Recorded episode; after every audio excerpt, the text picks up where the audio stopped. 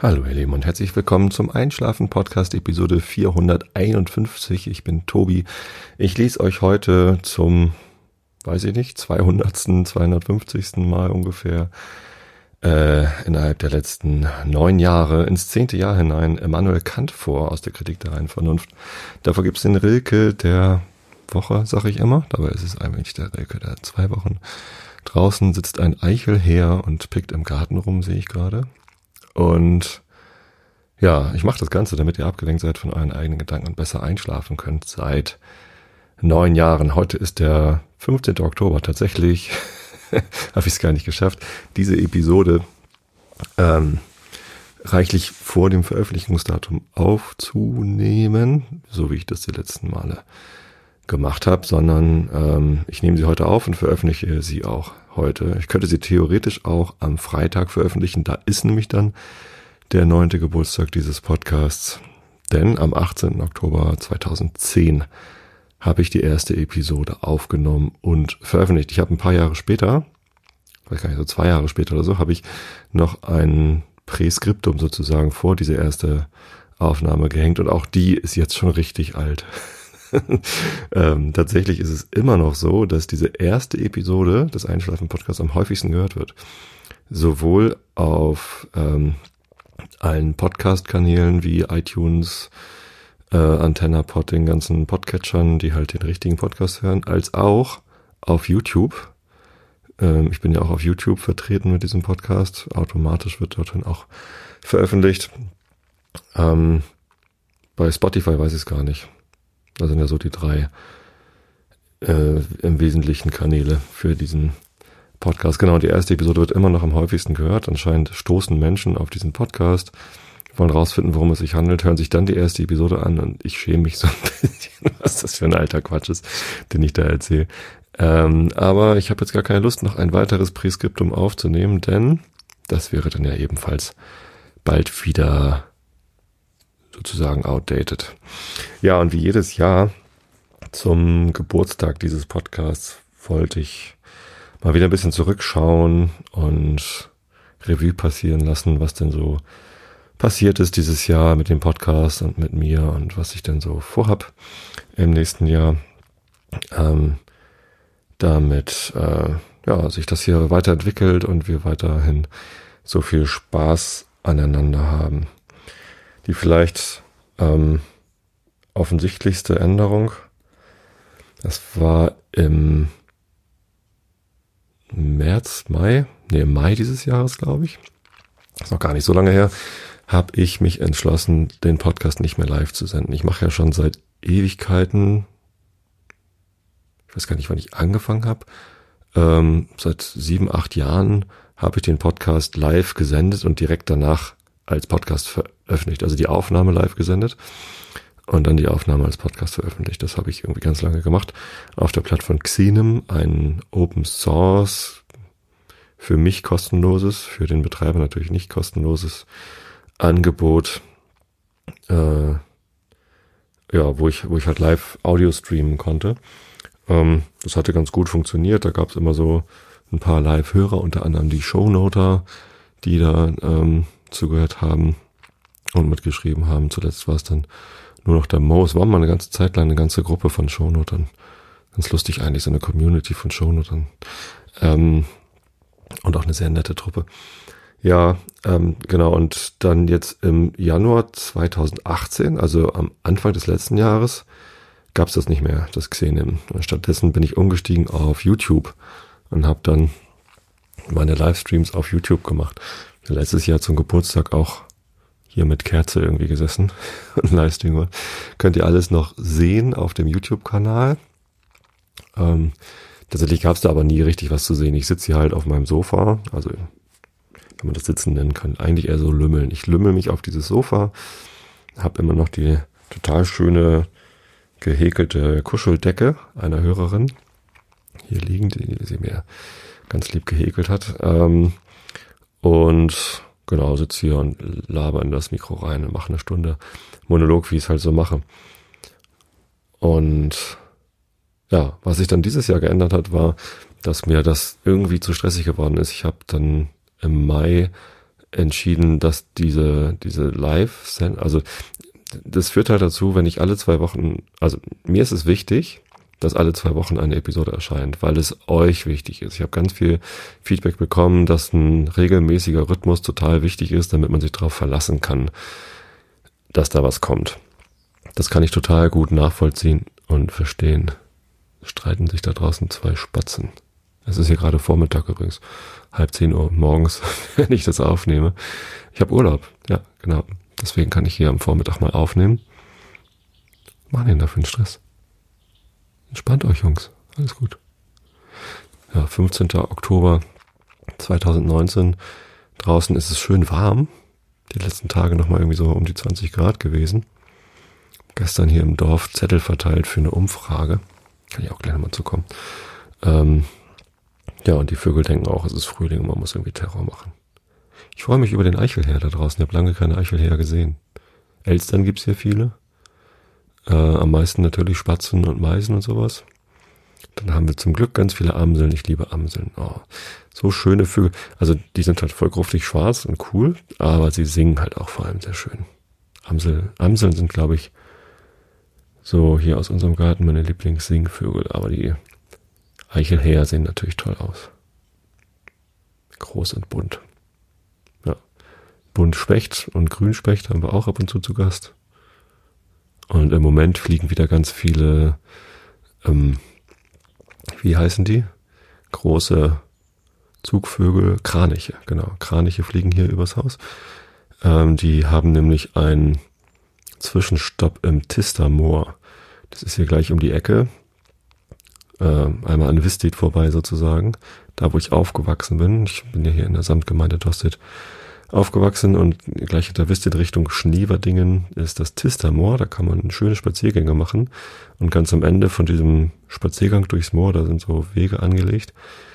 Ähm, also man muss keine Angst haben, dass man im Moor versinkt, man muss nur auf den Wegen bleiben. Sollte auf den Wegen bleiben, weil es auch Naturschutzgebiet ist. Und ähm, da ist so ein Aussichtsturm. Seine Jetzt wackelt hier gerade eine Taube vorbei. Was ist denn hier los? Voller Betrieb. Tauben mag ich nicht so. Ich mag die Geräusche nicht so gerne, die sie machen. Aber sind natürlich auch schöne Tiere. Ähm, ja, ähm, genau, da gibt's dann einen Aussichtsturm, wo man Kraniche beobachten kann. Die kommen dann immer abends, landen sie dann zu Tausenden auf den Gewässern da hinten im Testermoor. Es ist großartig. Kann ich euch nur empfehlen, wenn ihr hier in der Nähe wohnt oder mal seid, dann kommt mal im Herbst so zur Abenddämmerung ins Tistermoor. Da ist auch immer was los. Da sind immer so Vogelbeobachter und Naturschutzleute und so und zählen Vögel und gucken. Sehr nett da. Ja, jetzt habe ich mich ablenken lassen von dem Vogelgebrabbel da draußen. Genau. Also ich, ich möchte regelmäßig liefern, so, weil ich weiß, dass es euch wichtig ist, weil viele von euch tatsächlich darauf angewiesen sind, hier regelmäßig was zu bekommen. Und wenn da die Regel gestört wird, dann ähm, dann fehlt da was und dann können die Leute nicht gut einschlafen. Ich finde es ein bisschen gruselig, dass sich Menschen tatsächlich auf mich verlassen, weil ähm, das ist immer noch ein Hobby von mir. Ich mache das nicht beruflich, das ist nichts, wo ich irgendwie, ja, also ich habe da eigentlich gar kein, gar kein echtes Commitment, keine echte, also es ist Hingabe statt ähm, Verpflichtung meinerseits. So, und deswegen, keine Ahnung, also man sollte sich eigentlich nicht darauf verlassen. Also ich bin jetzt, ich will, ich will mich nicht verpflichtet fühlen, aber ich fühle mich halt verpflichtet. So, aber und, und ich mache es auch gern. So keine Ahnung. Ich weiß gar nicht, wie ich es beschreiben soll, was was ich damit für ein Problem habe. Ich habe auch eigentlich kein Problem, aber ich, ich, ich möchte so die Situation beschreiben, in der ich mich da befinde. Äh, genau. Jetzt ist auch endlich meine geliebte Amsel wieder da vor der Tür. So und ich um, um das besser zu erreichen, um dieses, diese zweiwöchentlichen Rhythmus, den ich jetzt seit ein paar Jahren habe, um den besser aufrechterhalten zu können und nicht etwa eine Episode ausfallen lassen zu müssen, wenn ich gerade mal nicht kann, weil ich zufällig im Urlaub bin oder auf Geschäftsreise oder krank oder was auch immer, habe ich mich im Mai oder wann das war, kurz vor Wein, vorm, vorm Sommer, ähm, entschieden, nicht mehr live zu senden, sondern stattdessen äh, irgendwann eine Aufnahme zu machen und die dann halt zum entsprechenden Tag zu veröffentlichen. Es steht ja nirgendwo geschrieben, dass ich alle Aufnahmen, die ich mache, dann auch sofort veröffentlichen muss. So habe ich das früher immer gemacht, aber muss ich ja gar nicht. So, und das war, glaube ich, die größte Änderung in diesem Jahr, so dass ich jetzt tatsächlich ziemlich zuverlässig alle zwei Wochen was veröffentlichen kann. Es sei denn, ich nehme es auf und veröffentliche es aus Versehen nicht. Letzten passiert habe ich dann erst am Morgen, äh, am Tag danach veröffentlicht. Hat sich aber auch niemand beschwert. Das kann natürlich immer noch passieren. Ich bin immerhin keine Maschine. Und das fühlt sich gut an, keine Maschine zu sein. Nee, das fühlt sich gut an, jetzt diesen zweiwöchentlichen Rhythmus anders zu machen. Es fühlt sich auch gut an, nicht mehr live zu senden, weil ich dann wirklich frei bin in der Auswahl meines, meines Aufnahmetermins. Also, was ich so ein bisschen vermisse, ist der Mo, der mir hier die äh, Shownotes immer geschrieben hat. Der war so die große Konstante äh, in meiner Zusammenarbeit. Es gibt natürlich noch mehr Leute, die hier beteiligt sind am Podcast, im Wesentlichen Pia und Bianca, die mir im Moment die, die ähm, Bilder malen. Stimmt, das hätte ich noch mal rausgucken müssen. Seit wann ist das eigentlich so? Irgendwann hat Monja gesagt, dass sie es nicht mehr schafft. Monja hat das ja sehr lange für mich gemacht, drei oder vier Jahre, ich weiß es gar nicht. Mir für jede Episode ein schönes Bild zu malen als Cover. Und äh, seit sie das nicht mehr machen kann, haben sich Bianca und Pia getroffen, äh, die mir Episodenbilder malen. Das finde ich total super. Ähm, und die gehören natürlich auch noch mit zur Community. Im Weiteren gehört natürlich noch Falk Stern mit zur Community, weil er Podseed betreibt, den äh, das CDN sozusagen, auf dem ich die Episoden dann veröffentliche, die dann betrieben werden. Zu Falk habe ich nicht ganz so regelmäßigen Kontakt. Ich habe ihn jetzt demnächst mal hier zum Kaffee eingeladen. Äh, Im Wesentlichen, weil er noch zwei Flaschen Whisky von mir, nee, eine Flasche, ich weiß, muss ich nochmal nachgucken, Whisky von mir bekommt, vom Pappkameraden Whisky. Aber es ist natürlich insgesamt eine schöne Sache, ihn mal wieder zu sehen. Wir haben ja mal zusammen gearbeitet. Und wenn das dann irgendwie aufhört, wenn man nicht mehr zusammenarbeitet, man trotzdem noch irgendwie Kontakt halten kann, ist das ganz gut. Genau. Ja, ähm, das hatte sich da irgendwie geändert, was den Podcast angeht. Ansonsten ändert sich, was den Podcast angeht, relativ wenig. Ähm, ich lese immer noch aus Immanuel Kant vor. Ich bin immer noch nicht ganz durch. Auch nach neun Jahren noch nicht. Ich werde es auch im zehnten Jahr nicht schaffen, es immer noch fast ein Viertel vom Buch Kritik der reinen Vernunft übrig.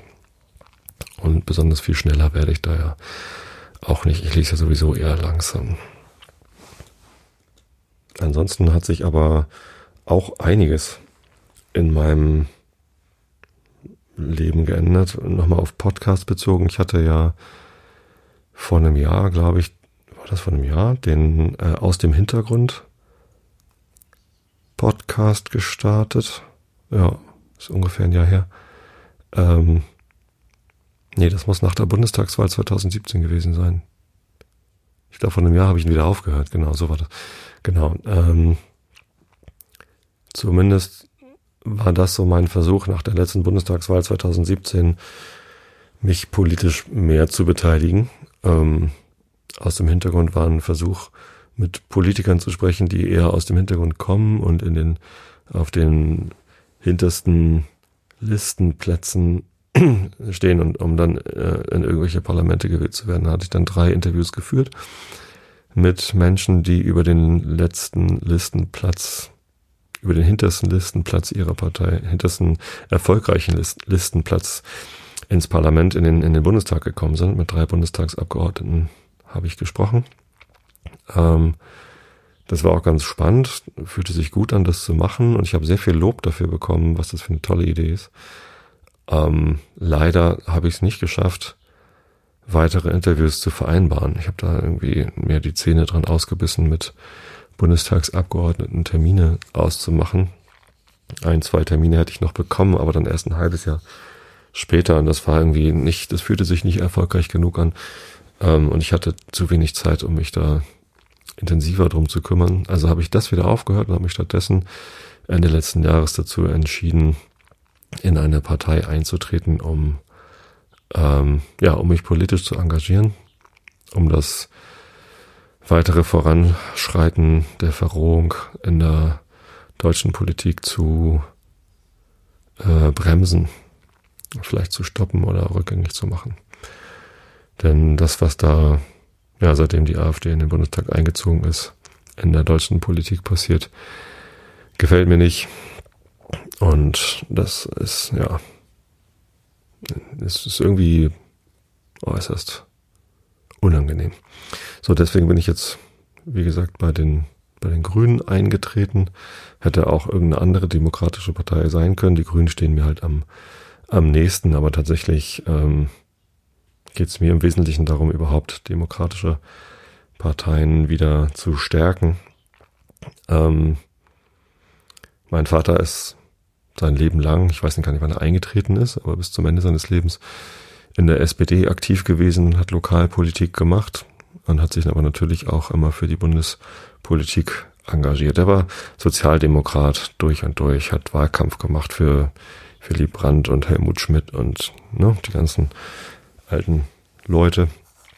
Ähm, und das sind auch so meine ersten Erinnerungen tatsächlich an, an Politik, dass ich mit meinem Papa zusammen, ja, ja, also ihn dabei beobachtet hat, wie er, wie er Wahlkampf gemacht hat für die SPD. Ähm, die Bundestagswahl, wann war denn das? Ja, als, als Helmut Schmidt abgewählt worden ist und stattdessen Helmut Kohl dann ähm, gewählt worden ist. Er ist ja erst irgendwie durch das Misstrauensvotum äh, oder so, war das nicht so? Äh, keine Ahnung. Ähm, da war ich ja noch kleines Kind. Das muss so dann ja wohl 82 oder sowas gewesen sein. Ähm, bei der Bundestagswahl kann ich mich zum ersten Mal dran erinnern, irgendwie Politik live verfolgt zu haben. Also ich bin politisch geprägt, bin sozialdemokratisch geprägt. Ähm, tatsächlich hätte ich auch in der SPD mitmachen können, aber die ist im Moment in so einem merkwürdigen Zustand. Ähm, da hätte ich mich zu sehr als, als Retter gefühlt. Ich habe mich mal mit Lars Klingbeil unterhalten auf dem Neujahrsempfang der, äh, Digi des digitalen Thinktanks der SPD. D64 heißt es, ne? Ja. Oder D16, ich weiß gar nicht, wie hoch die gegriffen haben in der Zweierpotenz. Ähm, und das war äußerst unangenehm. Deswegen, vielleicht habe ich mich deswegen gegen die SPD entschieden, weil das echt ein schräger Typ ist. Obwohl er hier aus der Nähe kommt, aus Soltau kommt er, glaube ich. Das ist ja hier bei mir gleich um die Ecke. Und vielleicht auch deshalb. Wer weiß das schon. Genau. Ähm, tja, jetzt beteilige ich mich bei den Grünen. Das heißt auch nicht, dass bei den Grünen alles, alles super ist. Das ist jetzt nicht die perfekte Partei, bei denen nichts schief läuft. Ähm, ganz im Gegenteil, auch da gibt es, gibt es Sachen, die mich ähm, sehr nerven und für die ich jetzt halt äh, mich einsetze, dass sie noch besser laufen, damit ich ja da eben auch ein gutes Gefühl habe, für die in den Wahlkampf zu ziehen. Das habe ich jetzt zum ersten Mal gemacht zur Europawahl. Da habe ich zum ersten Mal auf einem Wahlkampfstand gestanden. Das habe ich als Kind nicht gemacht und unser Vater hat uns ja nicht da instrumentalisiert, aber ähm, jetzt halt als Grüner stand ich auf dem Wahlkampfstand. Das war auch eine interessante Erfahrung.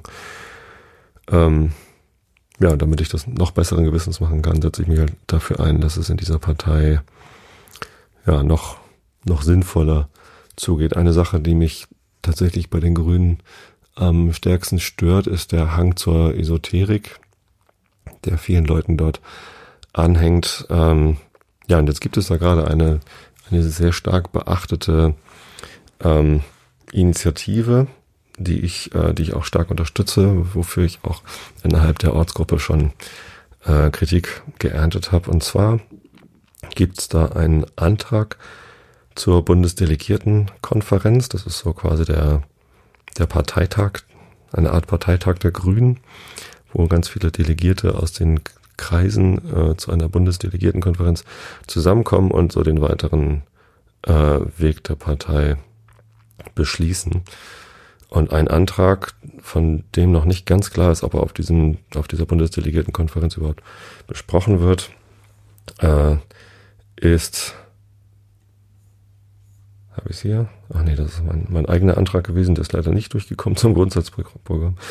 Ähm, da gibt es, da muss ich mal eben, ich muss mal eben aufmachen. Eigentlich wollte ich es euch auch vorlesen. Wenn ich hier überhaupt schon was vorlese, kann ich das ja mal Wieso finde ich das jetzt hier nicht? Also es geht darum, dass äh, in Deutschland die Homöopathie bevorteilt wird. Ähm, Im Sinne von, dass homöopathische Mittel, also ähm, ich meine hier diese Zuckerkügelchen, ähm, Globuli, davon ist die Rede. Es gibt auch Mittel, auf denen homöopathisches Arzneimittel draufsteht, aber wo eben nicht Globuli drin sind. Insofern, also dass da äh, nur ganz stark verdünnte äh, Wirkstoffe drin sind. Es gibt zum Beispiel ein, ein Halsschmerz, eine Halsschmerztablette, äh, wo tatsächlich relativ viel Capsaicin drin ist. Deswegen schmeckt sie auch ein bisschen scharf. Ähm, da geht's also bei Globuli geht's ja darum, dass je stärker ein Mittel verdünnt ist, desto stärker wirkt das und die ganze angeblich und und ähm, diese ganze Wirksamkeit dieser Globuli wurde in sehr sehr vielen Studien untersucht. In 95 Prozent dieser Studien kam heraus, dass es über den Placebo-Effekt nicht hinausgeht. Und natürlich gibt es wissenschaftliche Studien, die zeigen sollen, dass äh, Globally doch wirken, also diese ganz stark verdünnten äh, Mittel.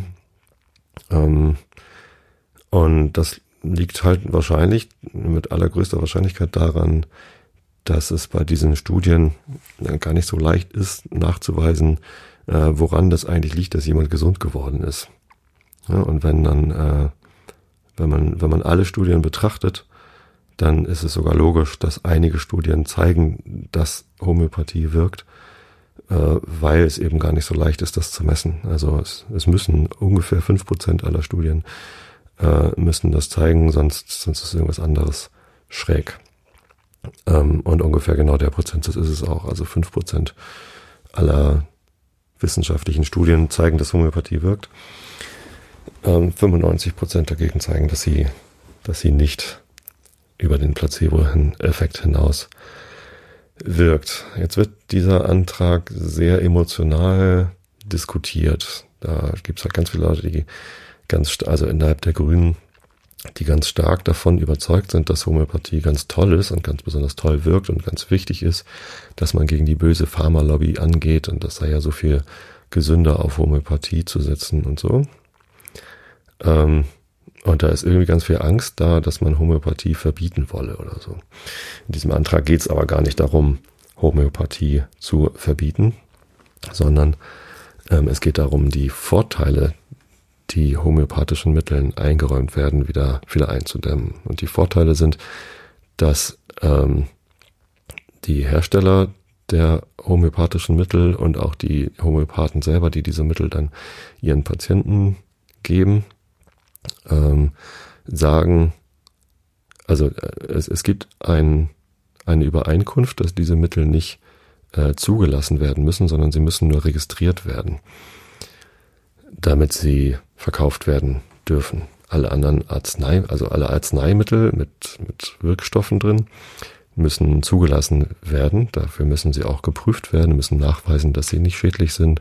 Da gibt es noch diese Packungsbeilagen, Lagen, wo drauf steht, was das möglicherweise alles für Nebenwirkungen gibt und so. Und wenn da ähm, ja diese Zulassung nicht erfolgt, weil zu viele Nebenwirkungen sind oder weil irgendwas anderes schief läuft, dann, dann kann man dieses Arzneimittel halt gar nicht anbieten. Anders bei Homöopathie, die muss nur registriert werden und ob es irgendwelche Nebenwirkungen gibt oder nicht, wird halt gar nicht ähm, geprüft.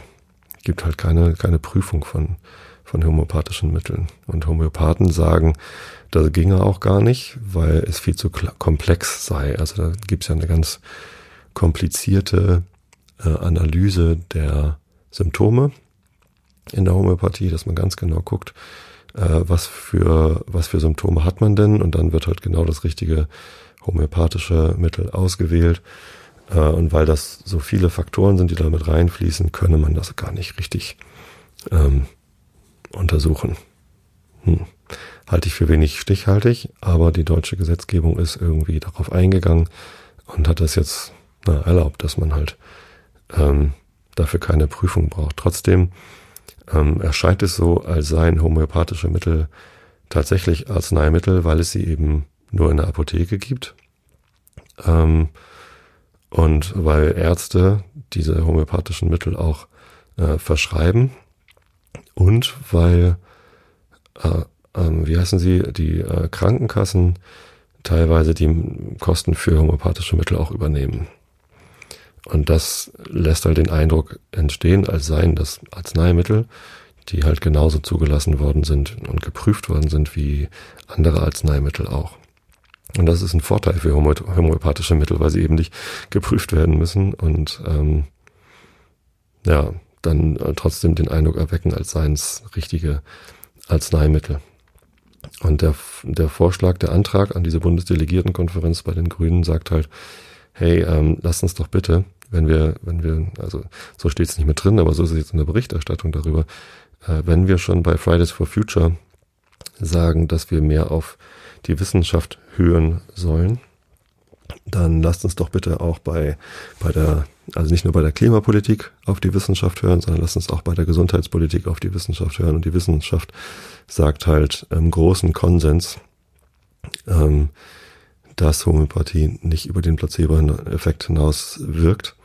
Und deswegen sollten wir es nicht gleich behandeln oder besser behandeln als Arzneimittel, äh, die eine ja, wissenschaftlich erwiesene Wirkung haben, ähm, sondern wir sollten es vielleicht gleich behandeln mit äh, anderen Mitteln, die halt auch über den Placebo-Effekt nicht hinauswirken, wie zum Beispiel Nahrungsergänzungsmittel. Also der Antrag sieht eben nicht vor, dass Homöopathie verboten wird, sondern der Antrag sieht halt nur vor, dass den homöopathischen Mitteln die Vorteile entzogen werden. Es könnte zum Beispiel hinterher passieren, dass man homöopathische Mittel einfach im Supermarkt kaufen kann, genauso wie man Vitamin C Präparate auch im Supermarkt kaufen kann. Deren Wirksamkeit ist ja auch umstritten. Ähm, immerhin sind, sind Wirkstoffe drin. Aber ähm, ja, also die müssen ja auch nicht zugelassen werden. So, das, das sowas, auf sowas könnte man sich ja äh, vielleicht einigen. Ähm, und eben auch, dass Krankenkassen diese, ähm, diese Mittel halt nicht mehr unterstützen. Das ist, das geht da gar nicht um so viel Geld. Ich glaube, es geht um 20 Millionen Euro pro Jahr oder sowas. 10 bis 20 Millionen Euro. Das ist im Vergleich zu dem Gesamtfinanzvolumen der ähm, Krankenkassen natürlich nur ein, ein kleiner Bruchteil. Trotzdem könnten die Gelder ja für was Sinnvolleres eingesetzt werden als für Homöopathie. Ähm, für irgendwas, was nachweislich Wirkung hat zum Beispiel. Und darum geht's in diesem Antrag. Und ich, ich finde den sehr gut. Ich finde, äh, wenn man mit mehr Vernunft an Dinge rangeht und Vernunft in diesem Sinne äh, Wissenschaft und sich weniger von seinem Bauchgefühl und seinen Wünschen leiten lässt, ähm, oder von Anekdoten, denn jeder hat zwar Anekdoten, dass Homöopathie schon mal irgendwem geholfen habe, zur Not irgendwie Nachbarskatze oder so. Ähm, aber das hat halt nichts mit Wissenschaft zu tun, wenn man jemanden kennt, der mal gesund geworden ist. Ähm, sondern Wissenschaft beinhaltet halt immer ausführliche Tests, Untersuchungen, großflächige Untersuchungen. Und ja, wenn es die halt bei homöopathischen Mitteln nicht gibt und nach Aussage der Homöopathen auch gar nicht geben kann oder soll, dann ähm, sollte das meiner Ansicht nach nicht gleich behandelt werden mit Arzneimitteln. Oder besser gestellt sein als Arzneimittel. Das fände ich ganz gut. Da gibt es also einen Antrag. Schaut einfach mal, äh, in der Taz gab es eine große Berichterstattung darüber. Ähm, wenn man nach Homöopathie und Grüne sucht, findet man das im Moment relativ schnell in den Medien. Und ja, ähm, ich stoße in meinem eigenen Ortsverband ähm, bei den Grünen auf heftige Kritik darüber, dass ich da äh, mitmache. Und ich weiß auch, dass viele meiner Hörer Homöopathie äh, sind. Ich kriege immer, wenn ich sowas erwähne, dann äh, Zuschriften. Macht auch gar nichts. Äh, schreibt mir ruhig, dass es euch hilft. Das ist ja auch gut. Niemand will es euch wegnehmen. Tatsächlich fände ich es gut, wenn der Zugang zu homöopathischen Mitteln einfacher äh, wäre, damit, ja, damit wäre dann ja allen geholfen eigentlich. Ähm, kauft euch doch einfach im Supermarkt. Dann, dann ist doch alles gut. Denke ich. Und dann entsteht auch nicht mehr der Eindruck, dass es ähm, irgendwie medizinisch untersucht sei. Genau. Ja, und diese Sitzungen im Ortsverband, die sind übrigens auch tatsächlich ähm, ziemlich anstrengend, äh, wegen genau solchen Dingen. Da sitzen halt auch äh, Leute, die schon sehr lange bei den Grünen sind und Leute hier aus dem, aus dem Ort, die halt ein bisschen anders drauf sind als ich. Ähm, und sich da dann zu reiben und zu streiten, das ist dann anstrengend. Nehme ich aber gern auf mich, wenn, wenn das quasi der Preis ist, den ich zahlen muss. Dafür, dass ich ja, versuche, mich politisch zu beteiligen. Apropos Reibung. Gibt noch was Neues in meinem Leben und zwar habe ich im August eine neue Stelle angenommen. Ähm, äh, nicht in einer neuen Firma, sondern innerhalb von Adobe. Ihr wisst ja, dass ich seit knapp fünf Jahren bei Adobe arbeite. In Hamburg gibt es ein Büro mit ein paar sehr verschiedenen Gruppen. Ich habe die letzten viereinhalb Jahre äh, in einem Team gearbeitet, das ein Cloud Backend, das heißt, hieß früher Shared Cloud, heute heißt es irgendwie anders. Das war eh egal, weil es nur ein interner Produktname ist. Das kann man von außen nicht sehen. Das ist ähm, ein System, das andere Teams nutzen, um in der Cloud Daten zu speichern. Creative Cloud zum Beispiel, wenn man, wenn ihr einen Adobe-Account habt und dann auf assets.adobe.com geht und dann seht, welche Dateien ihr ähm, in der Creative Cloud gespeichert habt, dann läuft das genau durch die Systeme, die in Hamburg gebaut worden sind von dem Team, in dem ich mitgearbeitet habe. Und im Sommer gab es auf einmal plötzlich die Möglichkeit, intern zu wechseln, auch innerhalb von Hamburg zu wechseln. Und jetzt bin ich in einem neuen Team und das ist ganz anders als das Team, in dem ich vorher war und ganz neu und irgendwie ziemlich cool. Es macht großen Spaß. Handelt sich dabei um das Lightroom Mobile Team, also ähm, die Möglichkeit auch auf seinem Handy oder Tablet mit Lightroom zu arbeiten. Und Lightroom ist halt eine Fotoentwicklungs- und Organisations- Software. Also wenn ihr Fotos macht, kennt ihr das wahrscheinlich sogar. Lightroom gibt's schon eine ganze Weile für einen PC und für einen Mac. Und vor ein paar Jahren äh, hat man eben auch innerhalb von Adobe angefangen, eine mobile App dafür zu bauen. Und das ist in Hamburg entstanden. Also die iOS-Version wurde bis zum Anfang dieses Jahres, bis Anfang 2019, komplett in Hamburg entwickelt. Es gab ein paar Leute aus der Qualitätssicherung und Design, die in den USA gearbeitet haben, aber im Wesentlichen war es Hamburg.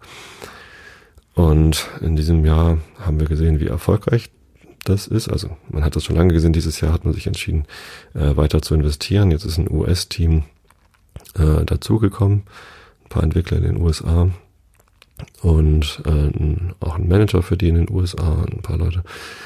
Und in diesem Zuge gab es auch in Hamburg die Möglichkeit, in das Team mit einzusteigen als äh, Engineering Manager für die Hamburger Abteilung der iOS Entwickler und das bin ich geworden. Genau, da ist eine Stelle frei und da habe ich mich drauf beworben und das ist jetzt eine ziemlich große Veränderung für mich, ähm, weil ich endlich wieder in einem Team arbeite, das ein Endkundenprodukt hat. Ich meine, die Plattform mitzuentwickeln war ziemlich aufregend, weil das eine sehr große Plattform ist. Da werden sehr, sehr viele Daten gespeichert. Da ist halt ziemlich viel Traffic. Da geht es dann vor allem um Verlässlichkeit. Die Systeme müssen halt immer verfügbar sein. Und also da gibt's so Verfügbarkeitsperzentilen, äh, dass man irgendwie sagt, man will zu 99,99 Prozent der Zeit verfügbar sein, mindestens. Eigentlich natürlich 100 Prozent, aber ähm, eigentlich ist es Tatsächlich sogar besser zu sagen, wir wollen 99,99% verfügbar sein, als zu sagen, wir wollen 100% verfügbar sein, weil letzteres würde bedeuten, dass man nie was ändern darf. Na, wie auch immer. Also, ähm, das war, das war cool, das war groß, ein tolles Team, äh, vor allem innerhalb von Hamburg haben wir da eine sehr gute Kultur entwickelt. Ähm, ich war da als Agile Coach und später als Engineering Manager tätig und habe da ähm, geholfen, diese Kultur mit weiter zu entwickeln. Bin ich auch ziemlich stolz drauf, was wir da auf die Beine gestellt haben. Und ja, tolle Leute, tolles Team. Es hat Spaß gemacht. Ähm, irgendwann bin ich aber doch relativ häufig auf Grenzen gestoßen, die vor allem im Management dieser Gruppe äh, in den USA gelegen hat, denn das Produktmanagement dieses, dieses Teams ist halt ja in San Jose im Hauptstandort gewesen, ähm, in der Technikabteilung. Und da gab es so die eine oder andere Reiberei und das war so ein bisschen anstrengend. Deswegen war ich dann ganz froh, dass es sich eine Gelegenheit ergeben hat, ähm, eine andere Gruppe zu wechseln, weil Adobe halt recht groß und vielfältig ist gibt es ja eben auch viele verschiedene Gruppen. Ja, und jetzt bin ich in der Photography-Organisation, Lightroom Mobile. Äh, mein neuer Chef ist in den USA ähm, und viele von meinen Kollegen sind in den USA. Das heißt, dass ich jetzt leider äh, beruflich wieder häufiger rüberfliegen muss. Ich bin ja die letzte Zeit eher so alle zwei Jahre mal rübergeflogen zu einer Konferenz. Ähm, jetzt werde ich wahrscheinlich ein bisschen häufiger rüberfliegen müssen. Ich bin gerade letzte Woche drüben gewesen zu meinem Antrittsbesuch sozusagen. Das ja, lässt sich leider nicht vermeiden, denn viele Sachen ähm, gehen per Videokonferenz. Das ist die, die andere Änderung. Ich muss nicht nur häufiger rüberfliegen, sondern ich muss jetzt leider auch häufiger abends arbeiten. Die Westküste hat neun Stunden Zeitverzug. Das heißt, äh, die allerersten Meetings finden um 16 Uhr, 16.30 Uhr statt. Ähm, da ist es bei denen 7 Uhr morgens oder 7.30 Uhr morgens. Das machen viele von denen auch noch von zu Hause fahren dann nach diesen ersten Meetings mit den Deutschen dann ins Büro und arbeiten dann da weiter äh, oder machen auch Homeoffice. Ich dagegen habe jetzt halt regelmäßig Meetings auch bis 20 Uhr, teilweise bis 21 Uhr ähm, und kann dann entsprechend morgens ein bisschen länger schlafen ähm, oder fahre schon am Nachmittag nach Hause um dann eben die, die Abendmeetings dann von hier zu Hause zu machen. Das ist eine Umstellung. Das hatte ich vorher nicht so. Äh, andere aus meiner Gruppe hatten das natürlich auch, die dann viel Kontakt mit den Amis hatten. Hatte ich aber bisher gar nicht, sondern ich hatte eher so, ja, ähm, Kontakt innerhalb der Hamburger Gruppe. Deswegen habe ich mich da auch so lange sehr wohl gefühlt. ähm, genau, und jetzt habe ich halt mehr Kontakt zu den äh, Gruppen in Amerika und ähm, das macht macht auch Spaß. Also es ist natürlich auch eine Belastung, so viel abends arbeiten zu müssen und häufiger rüberfliegen zu müssen. Ich fliege ja nicht, nicht wirklich gerne, weder, ähm, weder ist es bequem, zehn, elf Stunden in so einem Flieger äh, verbringen zu müssen, noch ist es ja ökologisch irgendwie angenehm, so viel CO2 zu produzieren das auch noch in diesen Höhen. Ich versuche Flüge zu vermeiden, wo es nur geht. Äh, privat will ich jetzt eigentlich gar nicht mehr fliegen. Ähm, aber wenn ich beruflich fliegen muss, lässt sich das halt nicht vermeiden. Ich, ich versuche es schon so sehr zu vermeiden, wie es geht, aber naja. So, ähm, und ja, letzte Woche war ich drüben, bin ich nach San Francisco geflogen, habe dann, also bin Son Sonntagnachmittag in San Francisco gelandet, habe Montag dort gearbeitet, Dienstag früh mit dem Caltrain nach San Jose gefahren mit dem Zug durch das Silicon Valley. Habe dann Dienstag und Mittwoch in San Jose gearbeitet. Ähm, bin Mittwochabend dann nach Seattle geflogen, weil Donnerstag und Freitag in Seattle dann ein Offsite war. Ähm, äh, quasi ein Teambuilding-Event für die US-amerikanische Seite des Teams. Ja, das war alles drei total nett. Also ganz andere Stimmung als vorher bei Cloudtech. Viel fröhlicher, offener, kreativer ähm, irgendwie und eben auch näher dran am Kunden. Also die Dis Diskussionen, die man dort führt, die gehen halt direkt darum, was erleben die Leute, die unsere App benutzen und was für einen Einfluss haben wir auf die. Es ging natürlich auch viel um Kennenlernen jetzt im, im ersten Schritt und das ist auch von Angesicht zu Angesicht ein bisschen angenehmer, als das über Videokonferenz zu machen, äh, weil man einfach viel mehr Kanäle hat, auf denen man kommunizieren kann. Videokonferenz ist schon besser als telefonieren auf jeden Fall, ähm, aber sich persönlich zu treffen und, und wirklich Zeit miteinander in einem in einem Raum zu verbringen oder gemeinsam essen zu gehen und und ja allein dadurch, dass man irgendwie mehr Zeit miteinander verbringen kann und, und äh, dichter beisammen ist, spricht man dann eben auch über andere Dinge als nur über Arbeit und das ist wichtig, um sich persönlich kennenzulernen. Ja, macht großen Spaß. Also es ist wirklich äh, eine Herausforderung für mich, aber ähm, eine gute. Und das ist eine, eine schöne Änderung in meinem Leben. Allerdings gibt es natürlich auch da äh, Reibung. Ähm, ich werde regelmäßig dafür kritisiert, bei Adobe zu arbeiten, weil Adobe ja äh, auch eine nicht ganz problemfreie Firma ist. Welche Firma von dieser Größe ist schon problemfrei? Da gibt es dann Probleme mit den Produkten und so weiter. Und gerade Ähm, letzte Woche äh, ist da leider was passiert, was dann auch wieder bei mir aufschlägt. Ähm, und zwar geht's um Venezuela. Da hat der US-amerikanische Präsident leider verfügt, dass keine US-amerikanische Firma mehr ähm, Geschäfte mit Venezuela machen darf. Ähm, und ja, da hat Adobe dann natürlich auch drauf reagiert. Ähm, und dafür hat Adobe dann ja, harsche Kritik geerntet, dass wir halt nicht mehr unsere Produkte und Services in Venezuela anbieten. Fand ich ganz interessant, dass einerseits die, die größeren Firmen, also Google, Amazon, Facebook, Apple, dass die sich alle überhaupt nicht um diese Anweisung des US-Präsidenten kümmern.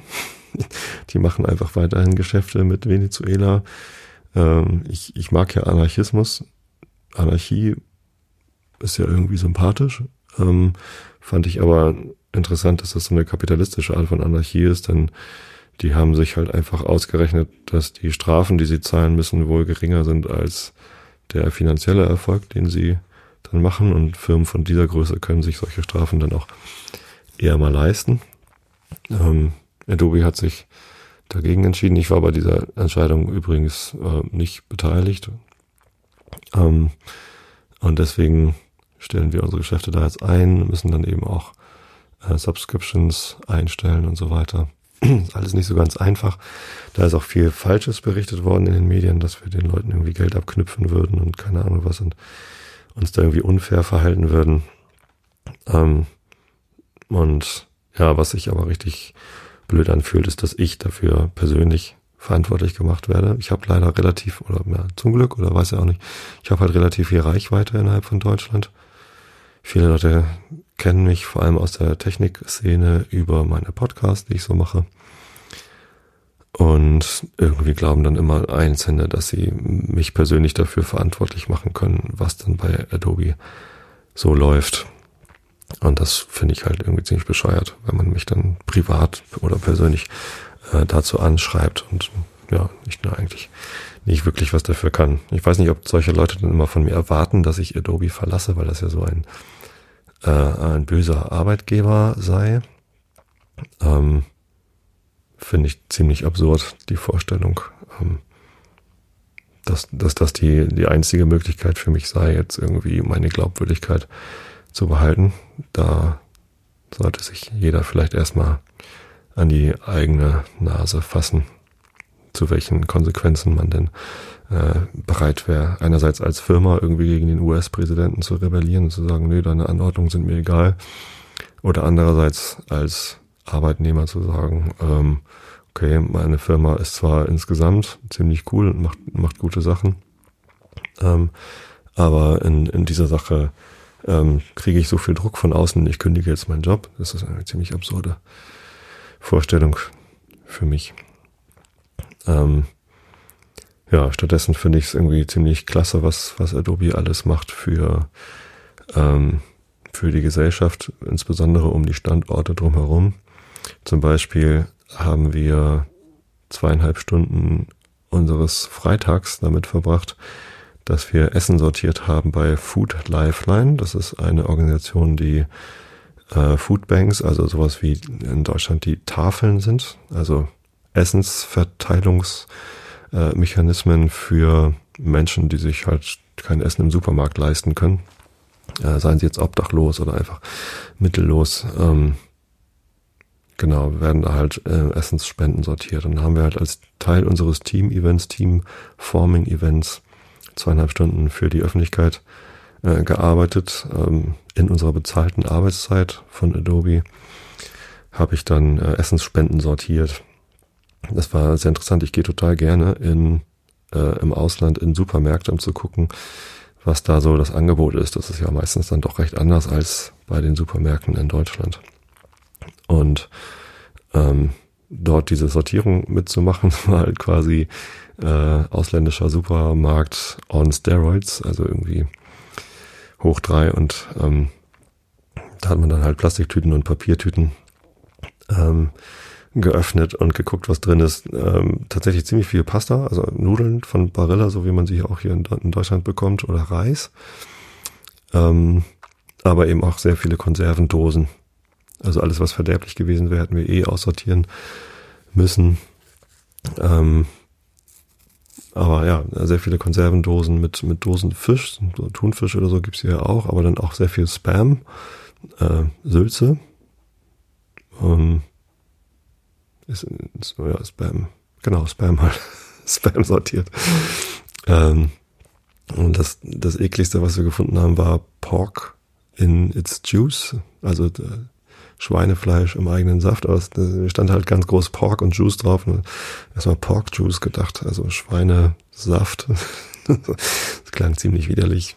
Ähm, aber naja, wenn es gespendet wird und irgendwer das dann essen möchte, solange die Nährwerte mit drauf standen, durften wir es dann halt richtig einsortieren. Ähm, erstaunlich viel Mac and Cheese, also Macaroni, also Nudeln mit, mit Käsesoße als Fertiggericht. Mac and Cheese ist ja im englischsprachigen Raum, also sowohl Amerika als auch England und Irland, ein sehr weit verbreitetes Kindergericht, so wie in Deutschland vielleicht Nudeln mit Tomatensoße, ist halt dort irgendwie Nudeln mit Käsesoße deutlich weiter verbreitet und ähm, das gab's dann doch echt viel. Und Kuchenbackmischung. Ja, wenn man kein Brot hat, soll man halt Kuchen essen, ne? habe ich mir dann gedacht. Von wem ist das Zitat noch? Weiß ich gerade gar nicht. Genau, und insofern, also da, da macht Adobe schon, schon ziemlich viel. Ähm, alle Spenden, die Mitarbeiter an gemeinnützige Organisationen geben, werden von Adobe verdoppelt. Das hilft mir natürlich auch bei meinen Flügen. Denn wenn ich äh, fliege, dann möchte ich da eine CO2-Kompensation spenden. Ich mache das meistens bei Atmosphäre, aber es gibt auch andere Anbieter, wo man das machen kann. Atmosphäre nimmt die meisten Euros pro äh, Tonne CO2, zumindest was ich so gefunden habe und machen auch ganz sinnvolle Sachen damit, deswegen spende ich da gerne. Äh, und wenn ich dann über den Teig fliege, Teich, nicht Teig, Teich, über den Atlantik fliege, um äh, dort zu arbeiten, dann kompensiere ich das CO2 und Adobe kompensiert es dann eben auch darüber, dass dann diese Spende äh, verdoppelt wird. Ja, ähm, und insofern, ähm, es gibt noch ganz, ganz viele andere Sachen. Adobe hat zum Beispiel in diesem Jahr den Preis von Great Place to Work gewonnen. In Deutschland sind wir da regelmäßig ziemlich weit vorne mit dabei, aber dieses Jahr haben wir den Sonderpreis für Diversity and Inclusion in Deutschland gewonnen. Also da, Adobe ähm, arbeitet halt sehr stark daran, äh, die Diversität am Arbeitsplatz zu äh, verbessern. Und ja, ähm, dafür sind wir ausgezeichnet worden von Great Place to Work. Das ist natürlich eine Umfrage, eine Mitarbeiterumfrage, äh, wie sich das äh, anfühlt und so. Ähm, aber da wird natürlich dann von der Organisation auch nochmal drauf geguckt. Und ich bin da schon stolz drauf, dass wir ähm, keinen Gender Pay Gap mehr haben bei Adobe. Also Frauen bekommen den gleichen Lohn wie Männer. Das ist leider halt ähm, gesamtwirtschaftlich betrachtet noch lange nicht der Fall. Frauen werden in der in, in fast allen westlichen Gesellschaften immer noch strukturell benachteiligt und bei Adobe nicht mehr. Ähm, Stattdessen höre ich halt von, von Mitarbeitern, äh, insbesondere aus den USA, dass die Arbeitsbedingungen bei Adobe äh, deutlich besser sind als in anderen Firmen. Das auch irgendwie, ähm, ja, in Amerika gibt's halt keine Elternzeit, also zumindest keine staatlich organisierte Elternzeit. Bei Adobe aber schon. Sowohl Mütter als auch Väter können sich halt Elternzeit nehmen. Ähm, und das finde ich, finde ich halt gut. Genau. Deswegen, ja, ich bin, ich bin schon stolz drauf, bei Adobe zu arbeiten. Ähm, das fühlt sich auch gut an und dass natürlich auch mal Sachen schieflaufen, ist irgendwie normal und dass Adobe auch in Anführungsstrichen nur ein amerikanischer Großkonzern ist, äh, bei dem die Werte auch manchmal anders ticken als bei den linksgrün versifften äh, Deutschen, zu denen ich mich ja auch zähle. Ähm, das ist auch normal.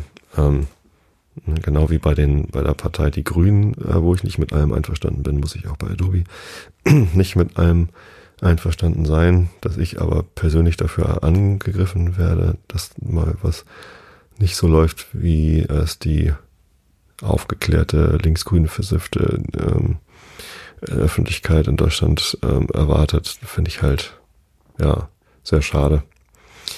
Ähm, ich habe mir auf, auf Twitter tatsächlich angewöhnt, dann solche Leute einfach stumm zu schalten, damit ich da nicht weiter belästigt werde. Ich blockiere selten, gar nicht, glaube ich. Weiß gar nicht, wenn ich so blockiert habe. Ähm, aber ja, ich, ich will mich um sowas eigentlich dann nicht länger kümmern als notwendig. Deswegen mein Tipp an euch für äh, mentale Hygiene, äh, stellt sie einfach stumm. Wenn euch irgendwer dumm kommt, verbringt so wenig Zeit wie möglich damit. Genau. Genießt stattdessen die gute Zeit, die ihr habt und das gute Feedback, das ihr macht und verbringt eure Zeit damit, ähm, weiter daran zu arbeiten, dass die Welt noch besser wird, so wie ich das probiere. Ja, genau, das waren so, das war dann nochmal eine große Änderung für mich, ein neues Team zu haben. Und ansonsten geht's hier eigentlich so weiter äh, wie immer im Podcast. Ähm, überlege gerade noch, ob es noch irgendwas, noch irgendwas Wichtiges vorgefallen ist im vergangenen Jahr. Schöne Urlaube gehabt. Meine Urlaubsberichte ähm, kommen ja immer besonders gut bei euch an. Ähm, ich habe überlegt, ob ich jetzt zur letzten USA-Reise noch irgendwie was erzähle, aber ich habe nicht viel Freizeit gehabt. Also ich bin wirklich Sonntag dort angekommen, ähm, habe am Sonntagabend nicht mehr viel gemacht, war nur noch haben wir einen Spaziergang durch San Francisco gemacht und war dann im Mick-Keller, eine sehr nette Bierkneipe, habe dann noch was gegessen und getrunken. Dann habe ich Montag, Dienstag, Mittwoch, Donnerstag, Freitag gearbeitet und bin Samstag sehr früh aufgestanden, um zurückzufliegen. Habe also eigentlich nur die Abende dann irgendwie Freizeit gehabt und bin eigentlich jeden Abend äh, mit irgendwem essen gegangen von den Kollegen. Äh, sehr viel Zeit des, des, äh, des Socializens äh, verbracht. Das war auch total nett. Also das Montagsabendessen hatte ich mich schon länger verabredet mit unserem Produktmanager da drüben. Total witziger, netter Typ. Ähm, mit dem habe ich dann Montagabend in San Francisco beim Griechen gegessen. Dienstagabend hat mich mein, mein neuer Kollege Chris äh, in San Jose zum Essen eingeladen. Das war fantastisch. Richtig tolles Essen alles super. Mittwochabend dann irgendwie in Seattle noch schnell irgendwo ein paar Nudeln. Nee, Risotto habe ich da gegessen. Genau. Ähm, Donnerstagabend Teamessen. Ja, und Freitagabend sind wir auch nochmal als Team, genau. So, und das war's dann schon. Leider nicht viel von Seattle gesehen. Ich war zum ersten Mal in meinem Leben in Seattle. Das Einzige, wo ich so die Stadt erlebt habe, war eben abends dann essen gehen. Ähm, und am Donnerstag, wenn ich nach der Arbeit mit dem Fahrrad vom Büro zurückgefahren, ziemlich viel am Wasser längs gefahren. Das war schon ziemlich schön. Ja, genau, und am Donnerstag und Freitag waren wir im Seattle Büro. Da habe ich ein Foto gemacht und auf Instagram geshared, was irgendwie ziemlich gut angekommen ist. Das ist halt auch direkt am Wasser und direkt an so einer großen Brücke, die da so rüberführt.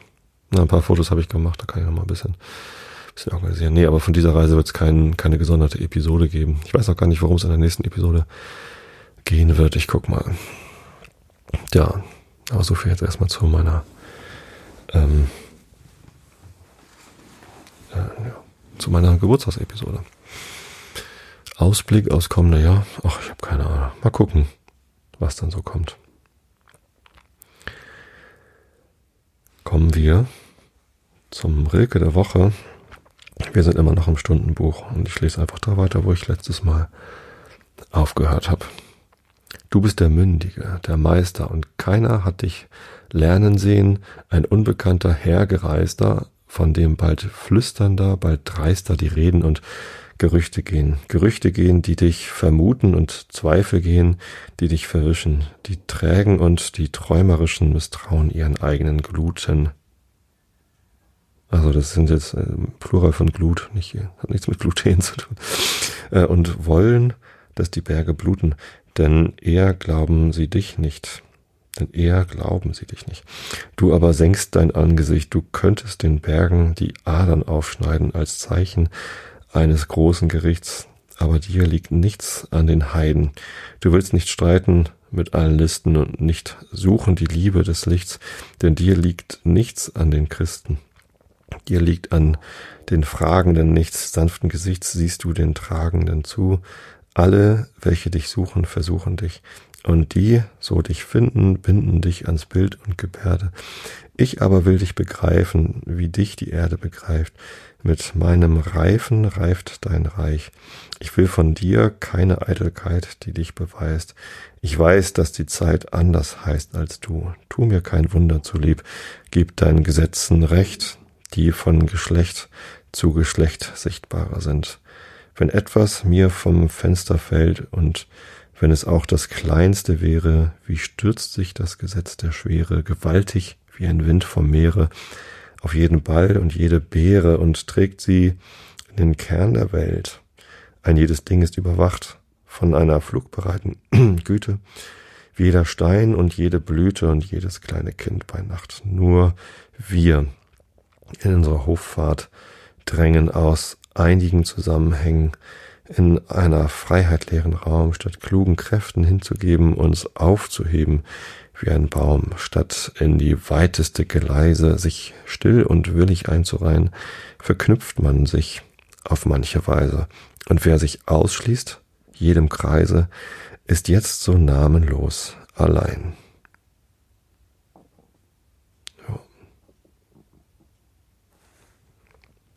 Ja. Namenlos allein. Gut, dann kommen wir mal zum Herrn Immanuel Kant. Die Kritik der reinen Vernunft von Immanuel Kant. Wir sind mitten in der transzendentalen Dialektik ähm, auf Seite 572 beziehungsweise B äh, 682 oder 83, nee 83, 683, muss man immer ein bisschen gucken. Ähm, ich weiß nicht, ob ihr das Buch überhaupt kennt. Ich kann mal erklären, warum ich immer so lange brauche, um rauszufinden, auf welcher Seite ich bin.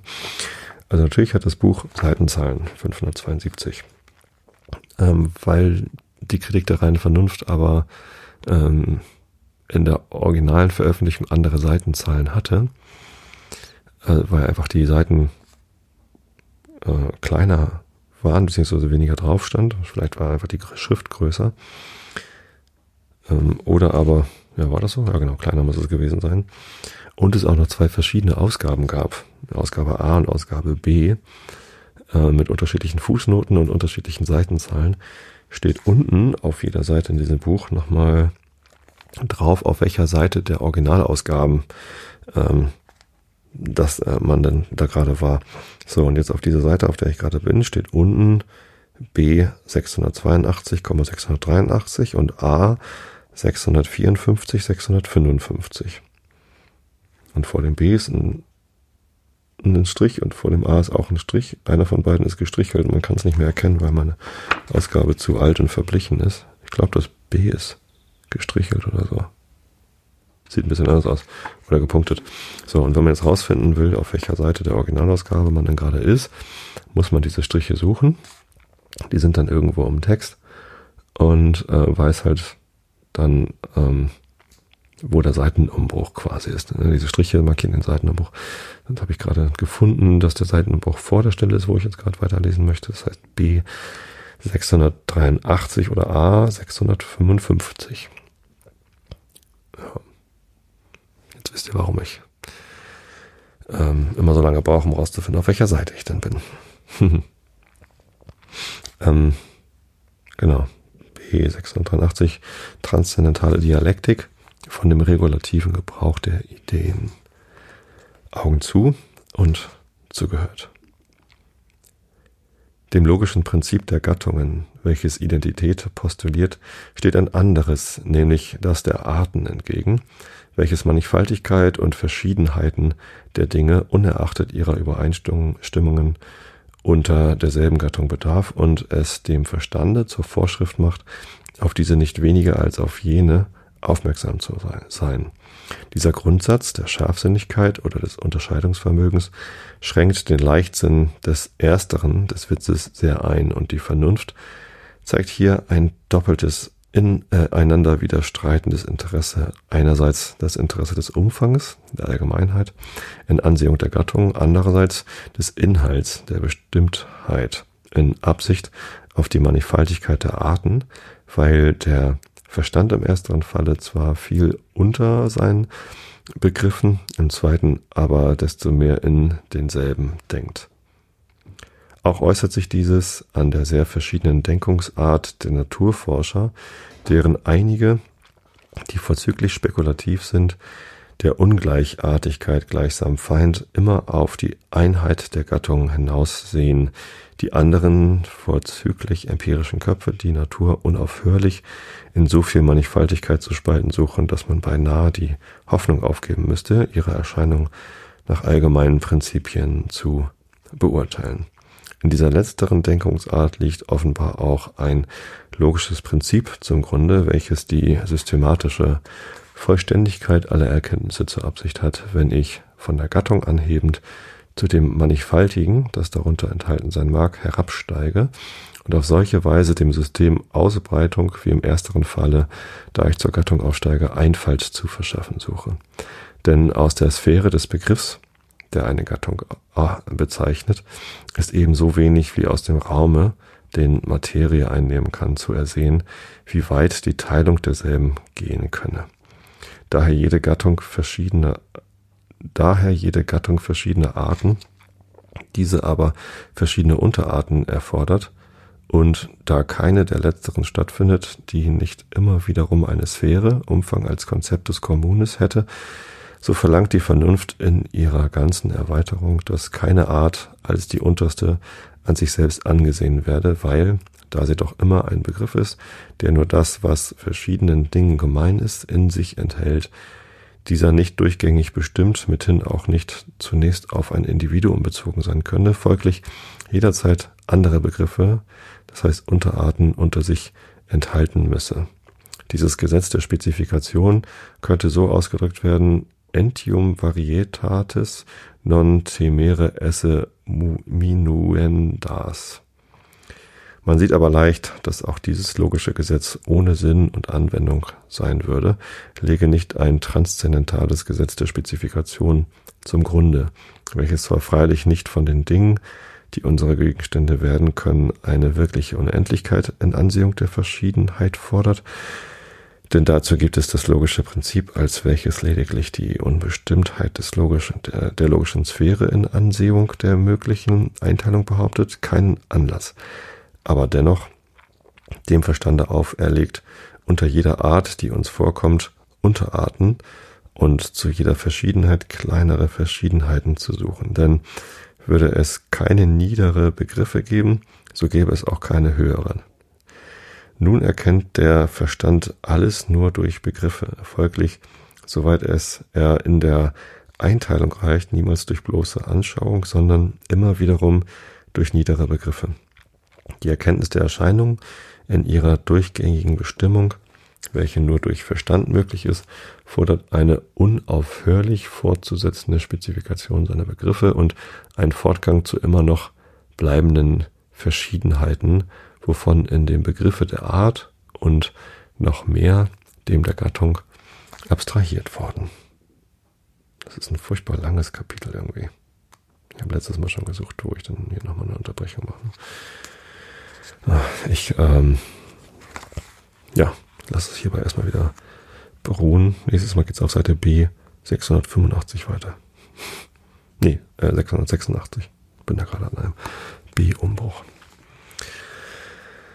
Also ihr Lieben, vielen Dank fürs Zuhören. Vielen Dank für neun Jahre Einschlafen Podcast Begleitung. Viele von euch melden sich gerade mit Postkarten. Ich habe tatsächlich auch schon ein paar äh, Geschenke bekommen. Die habe ich natürlich noch nicht aufgemacht, weil der Geburtstag, also mein persönlicher Geburtstag ist ja am 17. übermorgen. Das ist dann erst, ähm, ja genau, da mache ich dann Geschenke auf. Und der Podcast Geburtstag ist ja erst am 18.